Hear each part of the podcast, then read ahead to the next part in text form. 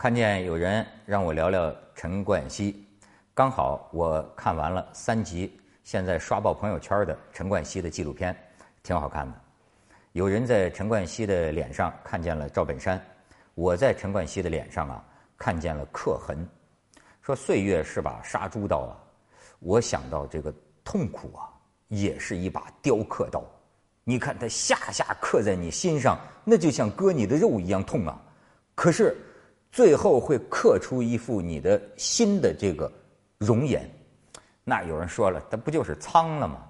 哎，苍这个字儿后边经常跟着的是劲，苍劲。我现在觉得他这个面目面部线条啊，开始有点这个劲道了。陈冠希三十五岁了，八年前吧，那个艳照门，其实。他的道歉呢，是我到现在为止我觉得这个最酷的、最帅的一个明星的道歉。据当时未经证实的一个传说，说他要靠吃了这个镇静剂啊，才能开的这个新闻发布会这个道歉。而且从这个纪录片里，我注意到一个细节，就是在这个艳照门这个事情刚发生、要发生的这个前夜，那么陈冠希跟他的这个好朋友。讲话呀，还是轻松的，应该说，他跟他朋友就是说，哈，你知道吗？我我明天就要成为那个，我明天就要成为 Paris 了。谁啊？就是派帕里斯呃希尔顿，帕里斯希尔顿就好莱坞的那个呃那个又绯闻呐又艳照门那个。他说我明天就要成为那个 Paris 了。说哈，我明天要上头条了，fuck 就 F U C K 什么，就讲这个。双方还聊一点别的，但是他那个朋友说，这事情。一天比一天大，一天比一天大。过了几天之后，他再跟陈冠希打电话，他觉得陈冠陈冠希声音都变了，他完全他觉得陈冠希是受到了非常大的一个打击和这种压力。所以现在的这个陈冠希，你看到他，哎，还是挺屌，而且挺酷，哎，这个动不动就竖中指，哎。好像还是那种桀骜不驯那么个范儿啊，但是我就是早在想，咱们有一特俗的词儿叫心路旅程，这个人心里经验过什么？你真的是啊，谁难受谁知道，只有他自个儿知道。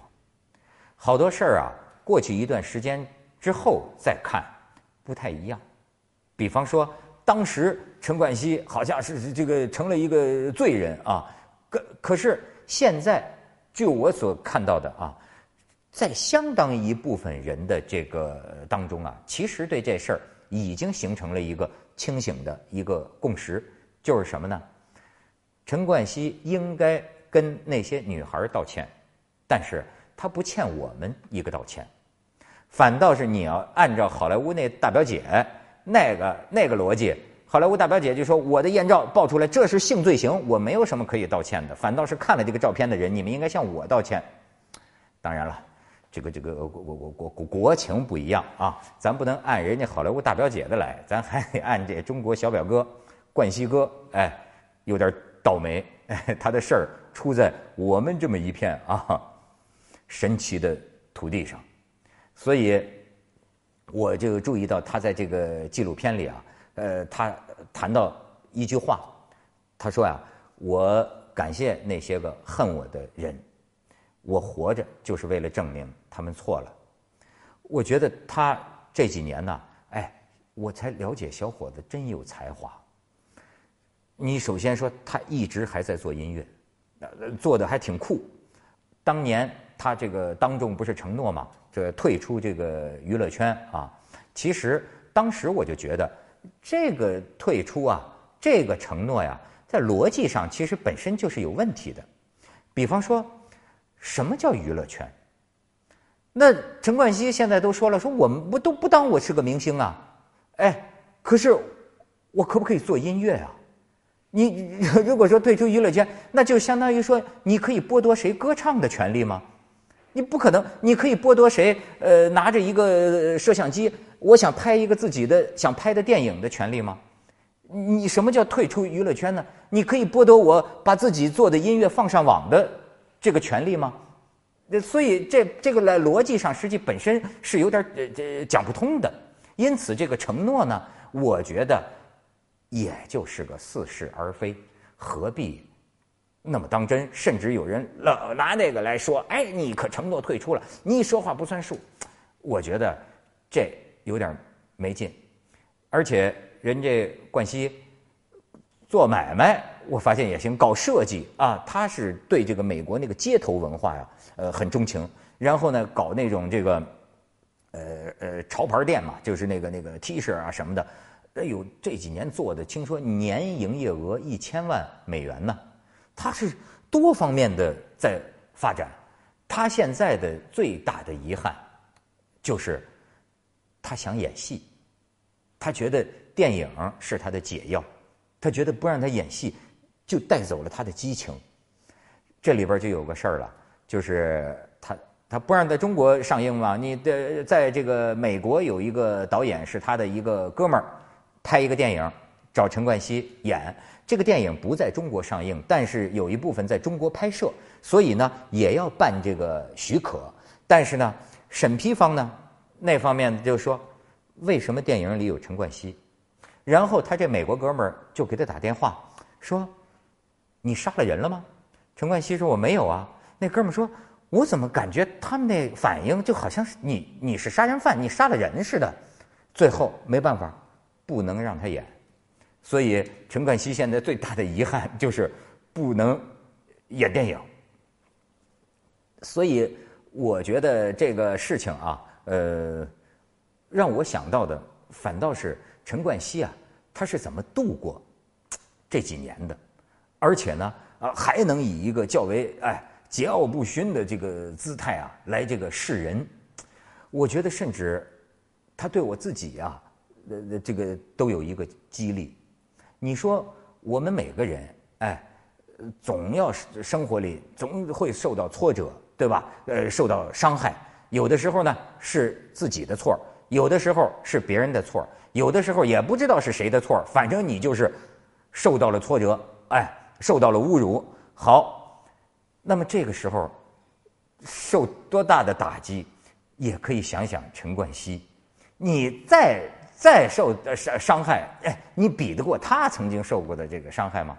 但是呢，他走出来了呀，或者说至少表面上呈现出来的，哎，他在勇猛精进呢，他在想这个证证明自己啊，而且我还同意一个微信公众号的这个说法。就是说啊，这个陈冠希，实际上比他同辈儿的香港这些个呃小帅哥这些男演员，这个演表演方面的才华呀，不低，高出一截儿。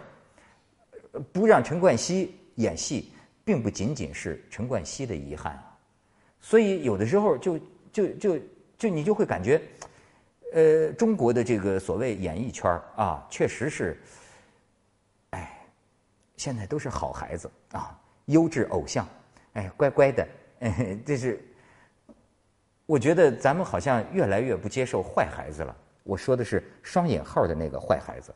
可是就像那个微信微微信公众号里说的，哪儿那么多的德艺双馨呢？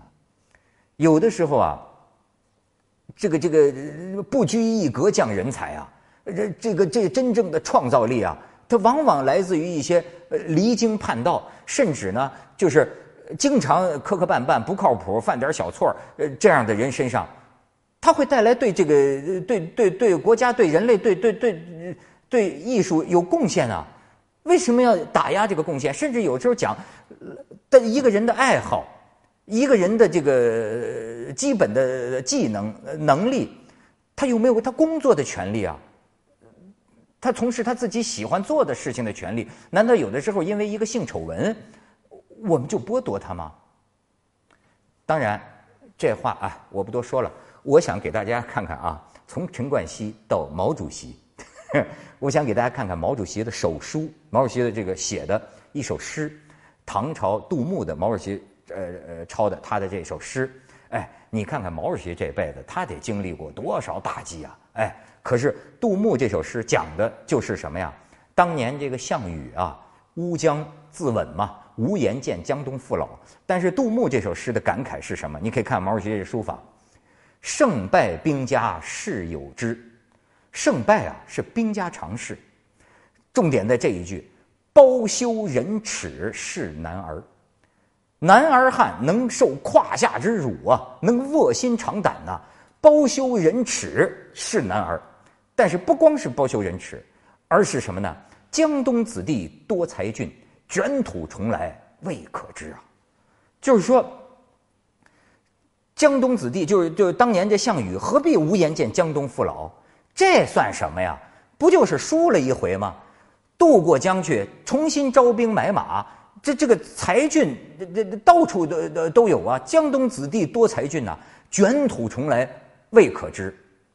所以现在这不是冠希卷土重来了吗？因此，我觉得啊，在这个度过心灵的打击这方面，真的可以呃受这个冠希的一点激励啊。当你碰到打击，有时候你觉得似乎你怎么都走不出去的时候，你不如想想。这个冠希教的名言：“没冠希，没冠希，没关系，没关系了。”